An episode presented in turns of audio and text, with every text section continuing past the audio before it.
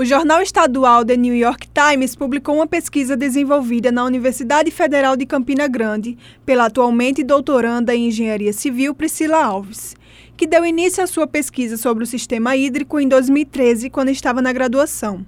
Logo depois, fez intercâmbio nos Estados Unidos na Universidade do Novo México. Priscila Alves falou um pouco de sua trajetória e como se sentiu por ter a sua pesquisa como destaque internacional.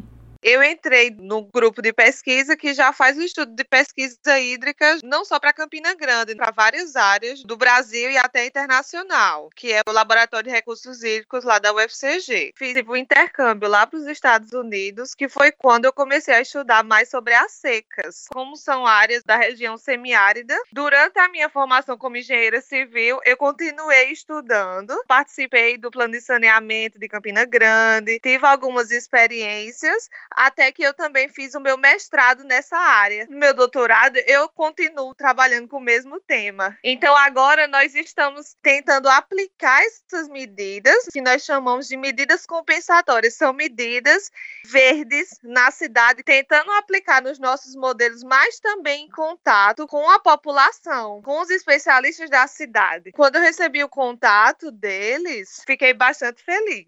A pesquisadora foi auxiliada pela professora Iana Rufino, que destacou a relação entre orientanda e orientadora e como foi a construção da dissertação.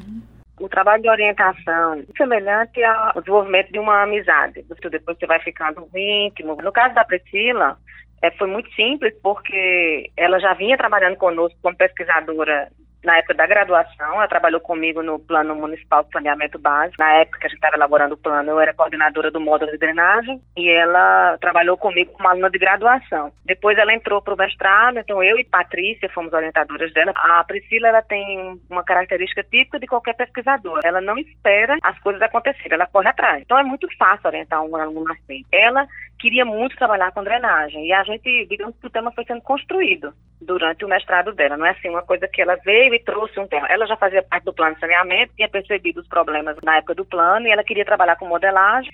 E aí a gente começou a trabalhar com essa questão da drenagem sustentável. Vitória Borges para a Rádio Tabajara, uma emissora da EPC, Empresa Paraibana de Comunicação.